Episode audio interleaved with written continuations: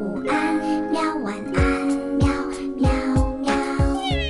不论你现在在哪里，我都会陪着你，拥抱温暖，带你回家。这里是彭毅讲故事，我是彭毅。你准备好听故事了吗？嗨，各位亲爱的大朋友、小朋友们，大家晚上好！我是彭毅哥哥，欢迎收听彭毅讲故事。每晚七点半，我都会准时出现，给你带来好听的节目。最近呢，家里的娃儿都上学了，我看到各位家长朋友们的微信朋友圈啊，都在说神兽终于回笼啦，现在可以放松一下了。不知道各位家长们有没有承受住一哭二闹三上吊呢？小学的家长还好啊，幼儿园的家长可能会有点难办了。其实这也是分离的一部分。作为家长呢，我们要学会让孩子去独立自立，学会珍惜，学会成长。在开学季的时候，校门口很多小朋友的哭声都在诉说着不想和爸爸妈妈分离的焦虑，孩子产生了分离焦虑，父母也就跟着焦虑起来了。我记得可乐妈妈给我讲过这样一个故事：一位妈妈每次去送孩子到学校，总会说这样一段话：“放学后我就会来接你。”妈妈不在的时候，老师会像妈妈一样关心你、照顾你。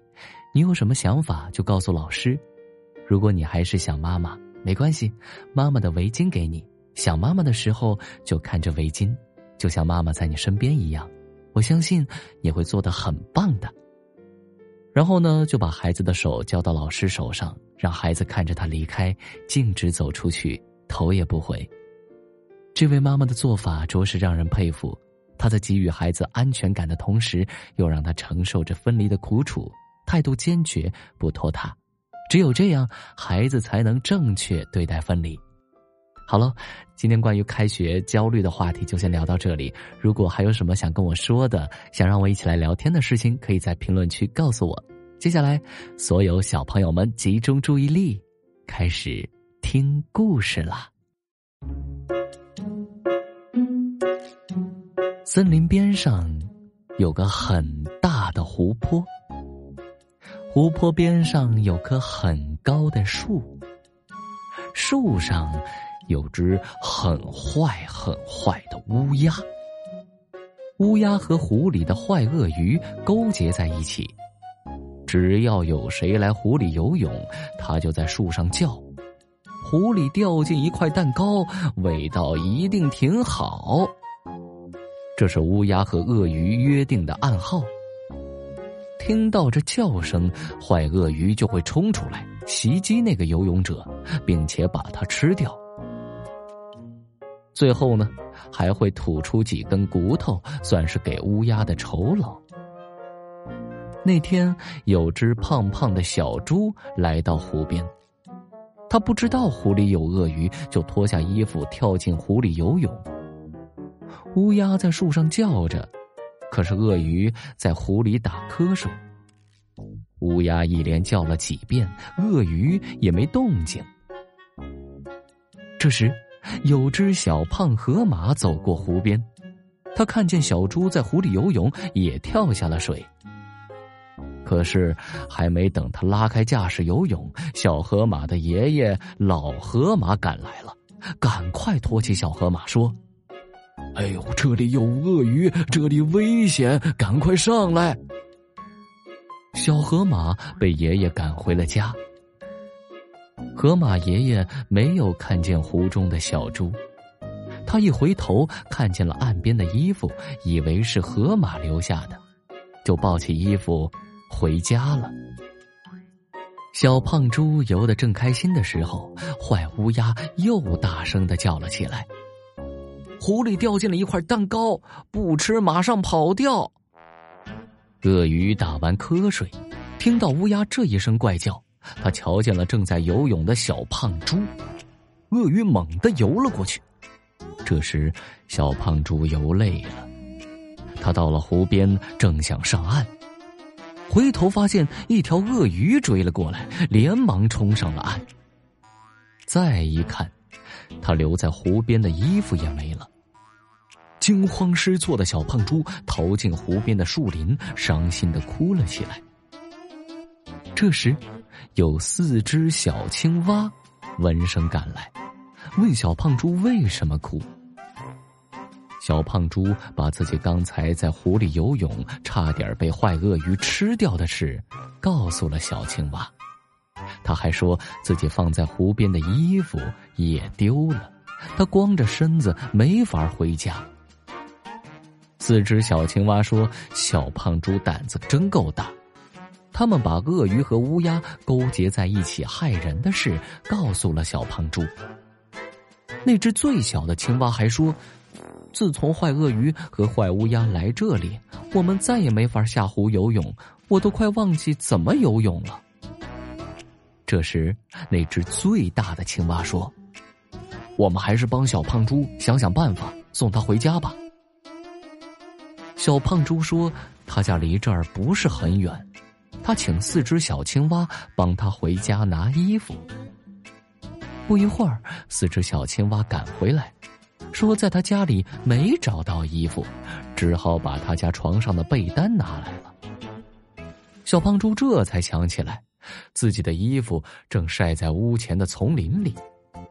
他说：“没关系，被单儿也行啊，总比没衣服穿要好吧。”然后呢，他就把被单披在身上了。那只最小的青蛙还带来了小胖猪家一只漂亮的小篮子。以为那是小胖猪的帽子，小青蛙把小篮子扣在小胖猪的头上。小胖猪走回家去，四只小青蛙紧跟在小胖猪的后面，提着长长被单的两只脚，不让他们拖在地上。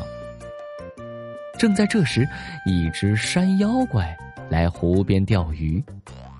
他一瞧见湖边走着的小胖猪，以为自己碰见了一位国王呢，一位这里的湖泊之王。只见这位湖泊之王戴着漂亮的王冠，披着很威风的大斗篷，身后还有四位侍从紧跟着。山妖怪非常惊奇，他十分恭敬地说：“呃，尊敬的湖泊之王。”呃，非常荣幸见到您。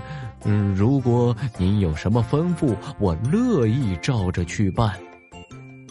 小胖猪一看有人把他当成国王，他来劲儿了，扶了扶头上的王冠，压低嗓门说：“祝你交好运，我会让你钓到好东西的。”小胖猪抬头望着树上说：“山妖怪呀！”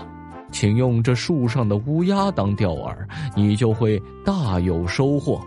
请带着你从湖里钓到的好东西回你的山洞慢慢享用吧。是我乐于遵命。山妖怪说完，纵身一跳，就逮到了树上的坏乌鸦。他把坏乌鸦绑在鱼钩上当钓饵，抛进了大湖里。这时，四只小青蛙一起压低嗓门，学着乌鸦的声调叫了起来：“湖里掉进一块蛋糕，味道一定挺好。”刚才让小胖猪跑了，坏鳄鱼正懊恼着呢。他一听到歌声，猛地窜了出来，咬住了山妖怪的钓饵。于是，他的长嘴巴一下子让鱼钩勾住了。山妖怪使劲儿把鳄鱼拽上岸。他对小胖猪说：“谢谢湖泊之王的指点，这条皮厚厚的怪鱼够我吃上好一阵子了。”说完，山妖怪拖着水灵灵的鳄鱼便走远了。这时，河马爷爷抱着小胖猪的衣服又来到湖边，他的身后跟着小河马。河马爷爷说。小胖猪啊，对不起，刚才我不小心抱走了你的衣服，你可不能在这儿游泳啊！放心游吧，坏鳄鱼和坏乌鸦都完蛋了。四只小青蛙把刚才发生的事告诉了河马爷爷，大家伙可高兴了。只听，扑通扑通扑通。四只小青蛙和小胖猪、小河马接连跳进湖里，湖面激起一阵又一阵快乐的水花来。河马爷爷呢，他怎么不游啊？哼，原来他坐在湖边帮他们看衣服呢。他看着六个小伙伴在湖里快活的扑腾着，觉得比自己下湖还要高兴。好喽，亲爱的小朋友们，今天的这个披着被单的国王的故事就已经讲完了，是不是特别有趣啊？很机智，这告诉我们呢，做坏事啊，终究会害了自己。在小猪遇到危险的时候。是朋友的帮助，还有聪明才智、冷静，救了自己。同样的，在面对困难的时候，我们要勇敢的去解决问题，去面对困难，不要逃避它。自己没有办法的时候呢，可以去寻求大人和朋友们的帮助。还有，你们知道为什么小猪的衣服不见了吗？可以在评论区告诉我。我会挑选留言最用心的三位听众朋友们，送出哥哥今天的奖品。最后，每日一句小英语，Now read, please。中文意思是：现在请大家读。今天的领读，大家有没有去读呢？Now read, please。要记得哟。好，听完故事，我们该睡觉了哟。还记得？我们的睡前仪式吗？嗯，第一步，盖好你的小肚子。第二步，跟你身边的人说晚安。做的不错。第三步，闭上眼睛，进入梦乡啦。晚安，宝贝，做个好梦。